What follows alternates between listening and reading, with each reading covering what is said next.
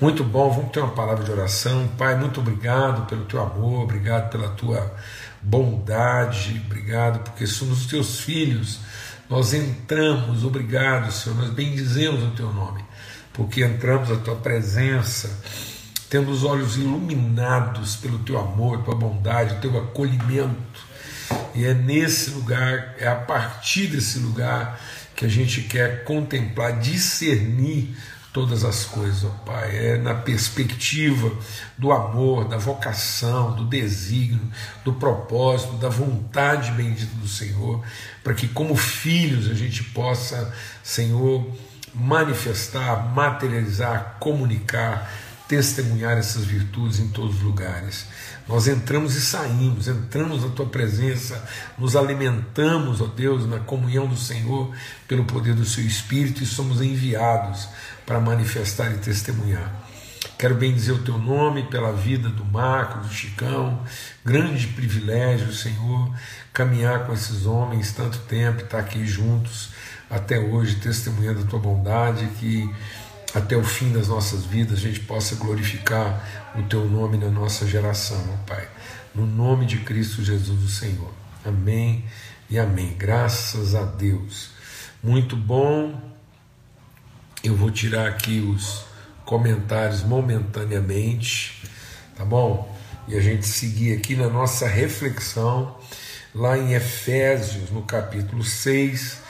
Nós estamos falando né, dessa armadura de Deus, mas na verdade, até agora a gente ainda não entrou propriamente na armadura, porque a gente está trabalhando um conceito aqui. Se você olhar né, o que, que vem, dar uma meditada, quem teve oportunidade aí, e o interesse de meditar no texto, Paulo vem falando sobre isso, né? É, ele diz assim: sirvam de boa vontade, versículo 7, sirvam de boa vontade, como se estivessem trabalhando para o Senhor e não para pessoas. Está falando isso dos servos, né? E lembra que a gente falou, nós não somos. É, servos que trabalham, né? nós somos filhos que servem, trabalhadores que servem. Então, então, por isso, nós servimos ao Senhor como filhos e por isso servimos aos irmãos, trabalhando em favor deles. Nós trabalhamos para materializar as virtudes de Deus no meio dos nossos irmãos, sabendo que cada um, se fizer a coisa boa, receberá isso outra vez do Senhor, seja servo, seja livre. Ou seja, esse é o privilégio de entender o sentido do trabalho. Né? A gente trabalha para multiplicar a virtude. Então, às vezes, quando a pessoa lê esse texto aqui, fala: bom, mas tudo que eu fizer eu vou receber. É isso mesmo, né? mas é no sentido de multiplicar a virtude. Não é a recompensa do reconhecimento, da remuneração. Do... Às vezes as pessoas levam tudo lá, já vão né, pensando na remuneração, no reconhecimento, no empoderamento. Não é disso que ele está falando, ele está dizendo que toda virtude comunicada é multiplicada na sua vida. Você semeia virtude, você colhe virtude de forma multiplicada. Né? E isso vai transformando a vida das pessoas. E aí ele diz, né? Quanto ao mais sejam fortalecidos no Senhor, na força do seu poder. Esse, esse fortalecimento, né, que ele já tinha citado lá no capítulo 3, esse fortalecimento no homem interior pelo seu espírito ainda que o nosso homem exterior se desgaste, se corrompa, se desfaça, o nosso homem interior se renova, essa disposição, esse ânimo, né? esse trabalho que não cansa, porque a gente é fortalecido na nossa interioridade, nessa plena convicção. E vistam-se com toda a armadura de Deus para poderem ficar firmes contra a cilada do diabo, porque a nossa luta não é contra carne nem sangue, mas contra principados e potestades, os dominadores desse mundo tenebroso, contra as forças espirituais do mal nas regiões celestiais, para que, havendo feito tudo, a gente possa resistir no dia mal. Eu quero é, é, voltar num texto aqui, até eu, eu quero assim louvar a Deus pela vida dos irmãos, né? estão sempre ligados aí, às vezes o pessoal manda comentário, está firme, prestando atenção, é muito bom quando as pessoas estão atentas e, e, e, acrescentam, né? Então eu quero honrar a vida aqui da Cecília Avancini, lá de Vila Velha, que acompanha a gente aí nas lives, E a Cecília lembrou bem um texto até que a gente usa bastante, porque fala da estada de Paulo em Éfeso, né? ficarei em Éfeso até o Pentecoste. Então, aqui em 1 Coríntios 16, 9, Paulo fala de novo né, dessa diferença entre trabalho e luta, porque ele diz aqui: ó, ficarei em Éfeso, versículo 8, até o Pentecoste, porque uma porta grande e oportuna para o trabalho se abriu para mim e há muitos adversários. Então Paulo está entendendo que ele tem um trabalho a fazer naquela região, né, porque foi a partir de Éfeso que toda a Ásia, então toda a Ásia conheceu, e Éfeso era assim o portal né, para aquilo que Jesus chamou de os confins da terra. Então é a partir de Éfeso que a igreja entra nesse contexto assim que extrapola os limites do mundo hebreu, né, que era Jerusalém, Judéia e Samaria, e a partir de Éfeso toda a Ásia, depois os confins da terra. Então ele está dizendo, olha, há uma oportunidade, uma porta se abriu para o trabalho, mas também existem adversários. Então a gente não pode ficar ofendido, né, com a resistência. E eu queria enfatizar bastante, assim, eu quero reforçar aquilo que a gente compartilhou ontem. Grava isso, né? E, e vamos prestar bastante atenção nisso. Nós não estamos fazendo um trabalho de desapropriação. Nós temos que fazer um trabalho de apropriação. É para o bem de todos. Então nós não estamos lutando contra pessoas. Não é um enfrentamento pessoal, não é um conflito pessoal. É a revelação de uma virtude. Então nós não estamos fazendo isso contra pessoas, por mais que as pessoas às vezes se coloquem contra nós, não é no campo pessoal, porque o que a gente está produzindo é libertação para a terra, é uma redenção da terra.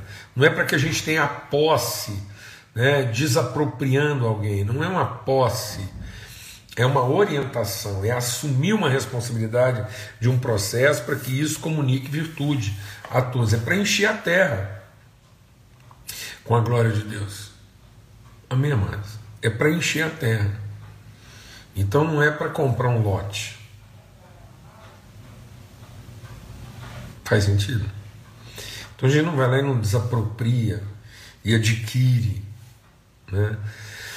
O grande desafio da igreja não é adquirir o direito de um pedaço.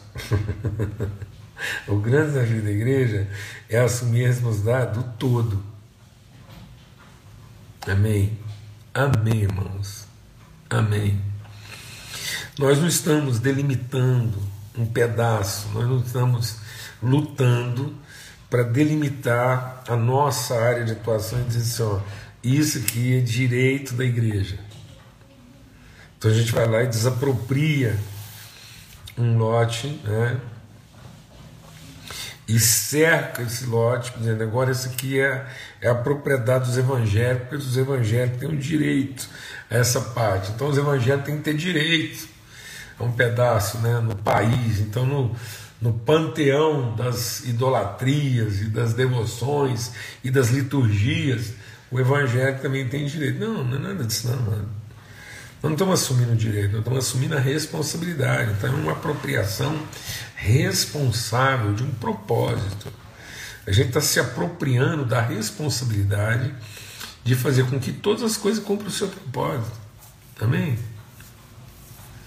Glória a Deus, irmão. Então nós não estamos combatendo nenhum líder de religião, não. Pelo contrário, nós queremos assumir a responsabilidade de todos os líderes religiosos terem o privilégio de encontrar a verdade. Então não estamos lutando contra ninguém, não. Nós estamos lutando contra os inimigos de todo mundo, contra os inimigos do homem, para garantir ao homem a possibilidade de conhecer Deus verdadeiramente e não ser mais enganado. Glória a Deus. Aleluia. Aleluia medita sobre isso e, e recebe isso. Né? Então, Deus não quer guerreiros que trabalhem ou servos que trabalhem. Deus quer trabalhadores que servem e trabalhadores que lutam.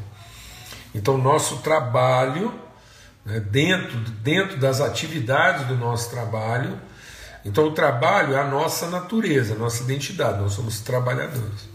E a luta é uma das tantas atividades no universo de trabalho que a gente realiza. Então eu tenho um trabalho para realizar, que é revelar o reino de Deus, manifestar as virtudes de Deus na terra, e Deus está abrindo oportunidade para realizar esse trabalho, mas haverão muitos adversários, haverá uma luta, e a luta então é uma das tantas atividades.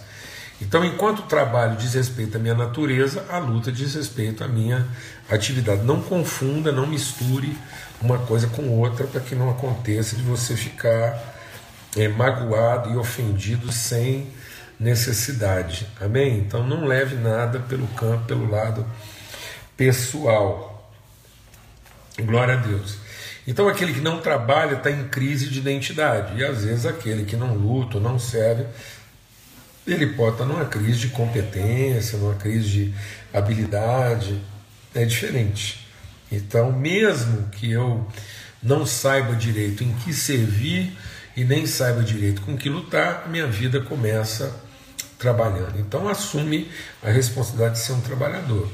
E aí, quando a gente está falando de trabalho, nós estamos falando dos dons. E aí eu queria chamar a atenção aqui, ó, para as ferramentas do nosso trabalho, né?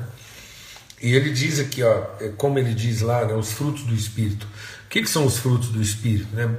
Bondade, benignidade, mansidão, temperança, né, domínio próprio, contra essas coisas não há lei. Então, é, as ferramentas do trabalho são associadas aos dons e virtudes que Deus nos concedeu. Então a gente trabalha com os dons e luta com as armas.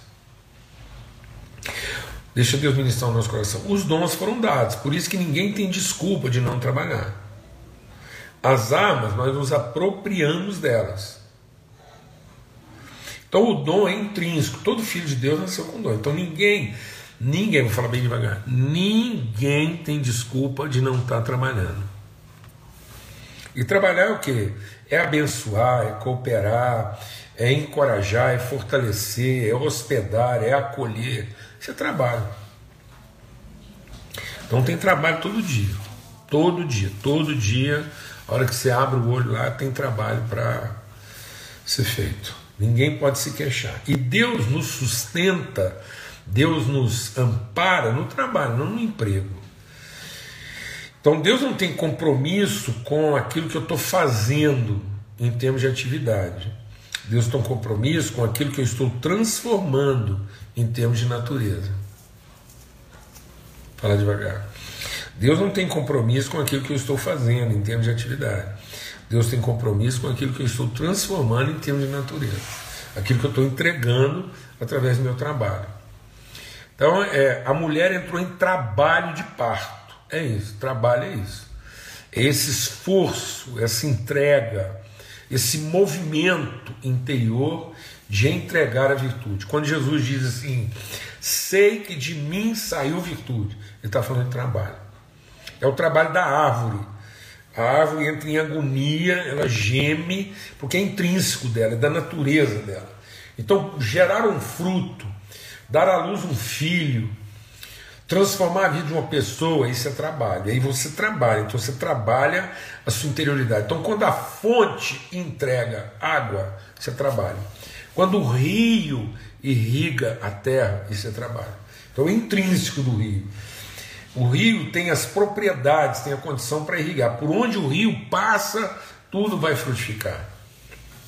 Então é da natureza do rio frutificar. É da natureza da árvore frutificar. É da natureza do ser humano frutificar. Por isso Deus nos abençoou para quê? Para trabalhar. E o que Deus chamou de trabalho? Sede fecundos, é, multiplicai, enchei a terra e sujeitai. Então, o primeiro, a vocação é ser fecundo, multiplicar e encher a terra. Isso é trabalho. Isso é o trabalho. E aí, no exercício desse trabalho, nós também vamos enfrentar tudo aquilo que se opõe e resiste. Então, ele está dizendo aqui, ó, em Efésios, no capítulo 4, ele diz o que?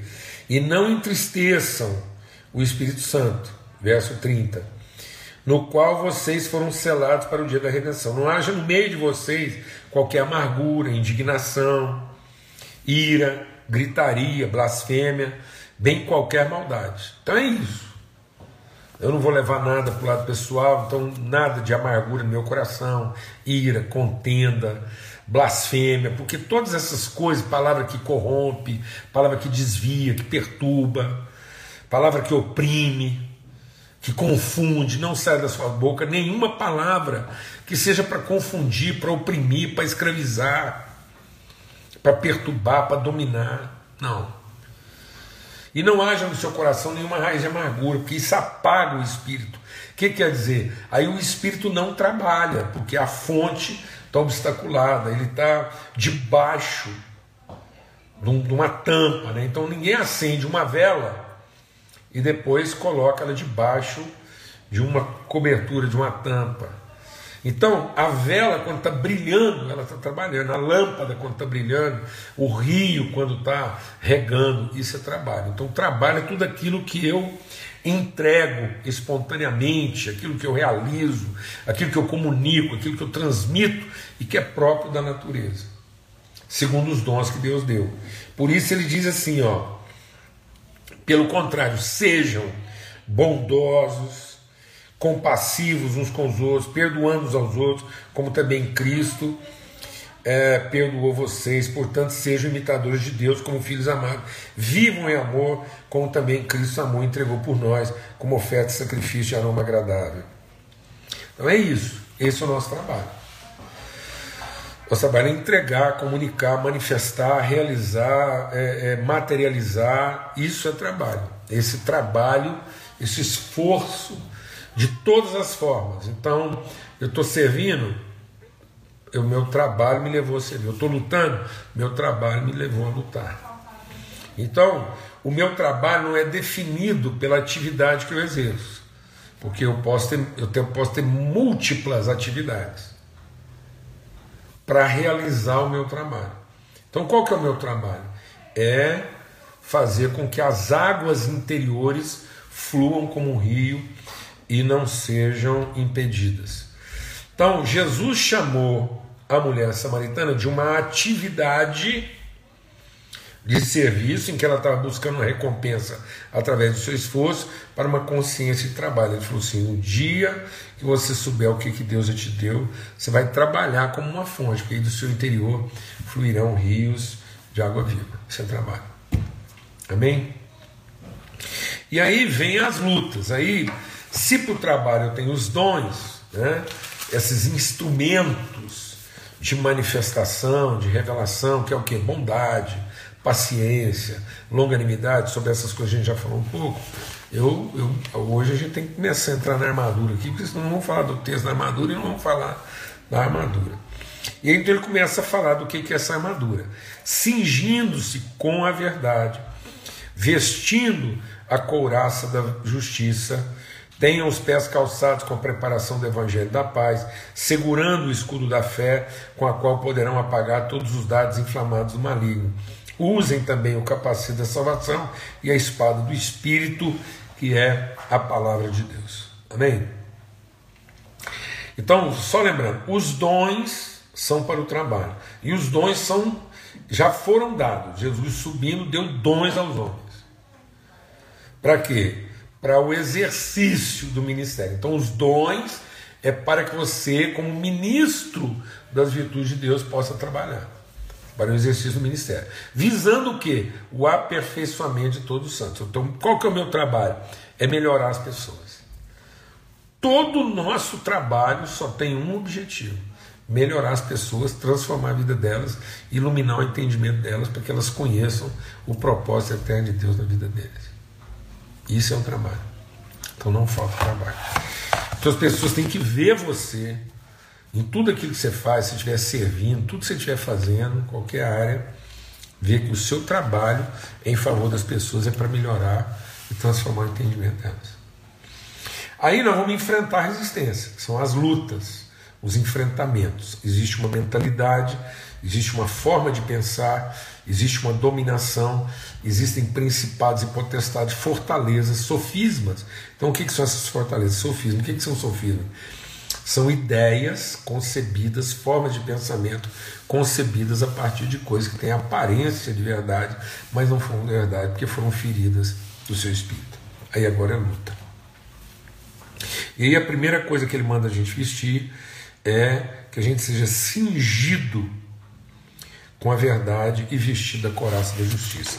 Esse cingir-se da verdade era como se fosse um, um cinturão, né? uma couraça, era um, era um cinto largo que ia assim na região do abdômen, da coluna, essa couraça, esse, essa.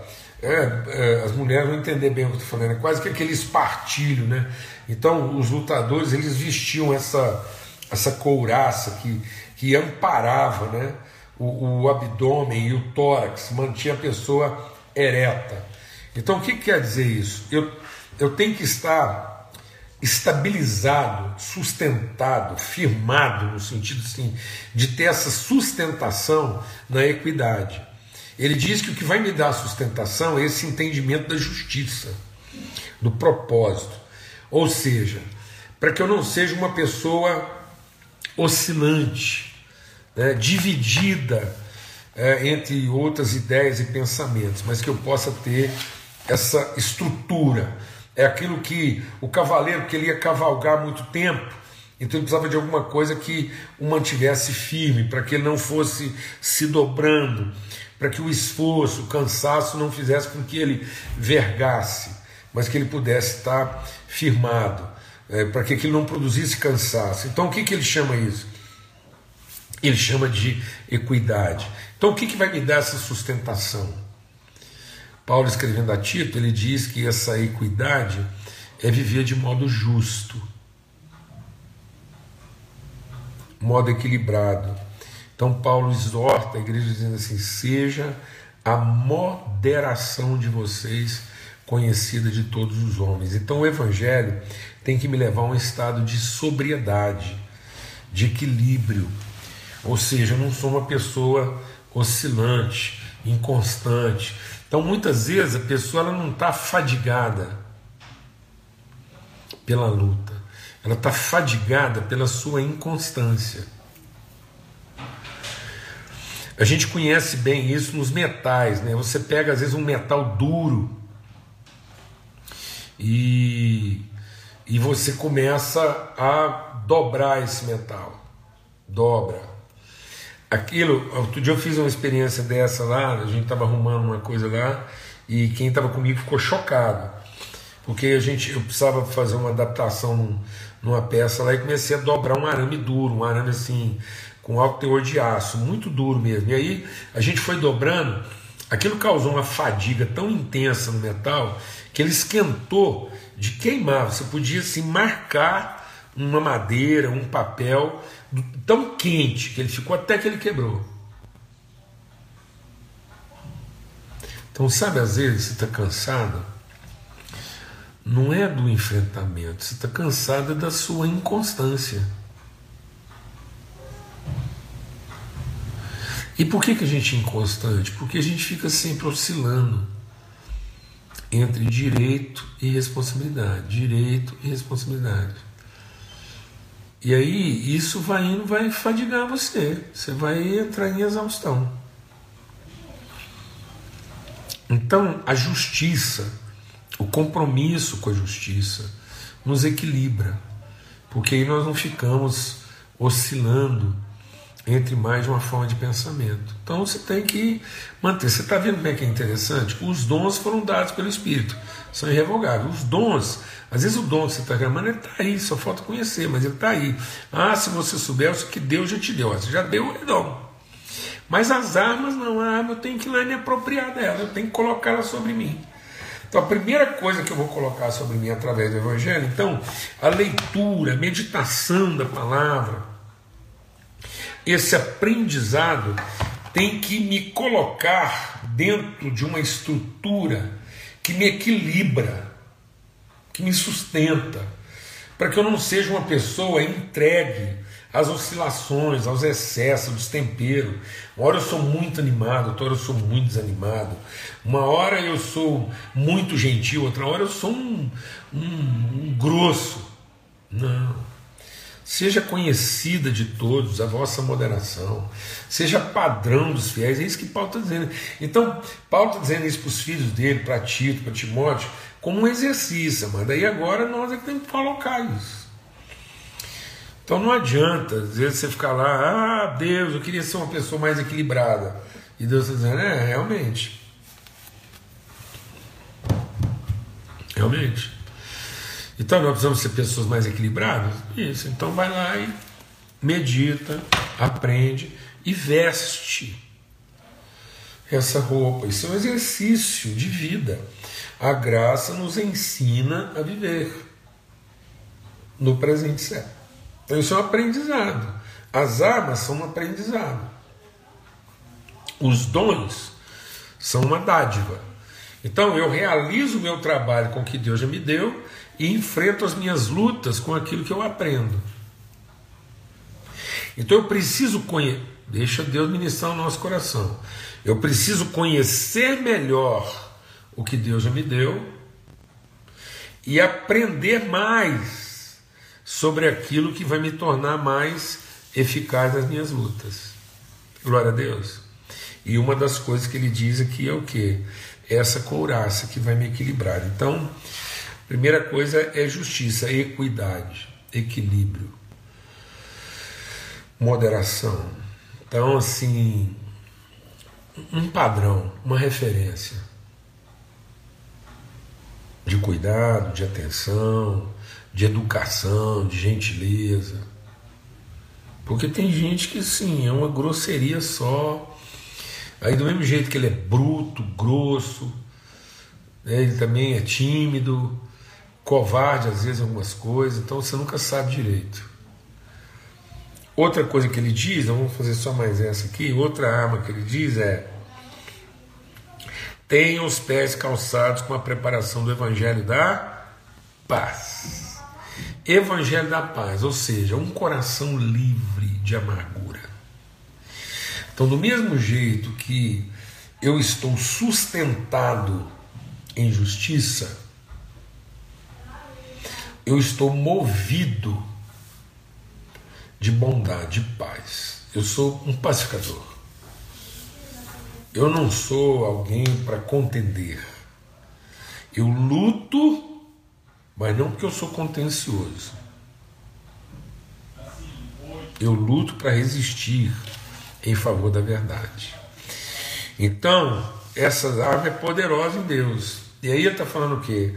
Esse Evangelho da Paz vai me dar autoridade. É interessante, porque ele diz que se o meu coração tem paz, se eu preparei o meu coração na paz, isso veste, são os meus pés. E por que os pés? Porque Deus assim disse assim: onde você colocar a planta do seu pé, eu te darei. E sabe, amados, muitas pessoas estão querendo conquistar a terra com poder e não com autoridade. E muitas vezes elas buscam poder porque elas estão perturbadas no coração, elas são contenciosas, elas são beligerantes, elas são litigiosas, elas tudo na vida delas é contenda, é conflito, é, é, é na pancada, é na ofensa, é na gritaria. Paulo está falando aqui antes, ó. O que, que entristece o espírito? Gritaria, blasfêmia. Você acha que gritaria e blasfêmia é com Deus? Não é com as pessoas. Às vezes as pessoas, ah, eu não blasfemo contra Deus. E contra a gente, você blasfema? Porque às vezes, sem perceber, você está blasfemando contra pessoas que foram feitas o quê? A imagem de Deus. Então, ofender, é, é, agredir, verbalmente as pessoas é blasfemar contra o Criador delas. Isso tira a nossa autoridade. Bem-aventurados os pacificadores, que serão chamados filhos de Deus. Então a paz de coração vai te dar autoridade, porque onde se pisar, você tem autoridade. Então nós não estamos precisando de poder, nós estamos precisando de mais autoridade. E às vezes você está buscando poder porque você está doido da cabeça, você está desorientado, está inseguro, perturbado, achando que tudo vai ser na pancada, na força, bobagem. Bem-aventurados os mansos, porque herdarão a terra. Porque eles são mansos? Porque eles são filhos de Deus, são sustentados em paz. Então os pés deles são pés de quem tem autoridade. Lembra que eu falei que não é uma desapropriação, não é beligerância, é uma apropriação. É trazer autoridade para um lugar onde até então só havia poder. Glória a Deus, forte abraço. Beijão para todo mundo aí, uma alegria, um privilégio estar falando dessas coisas aqui.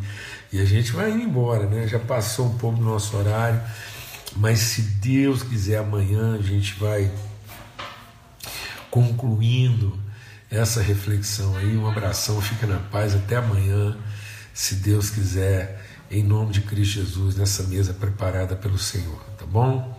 Fica na paz.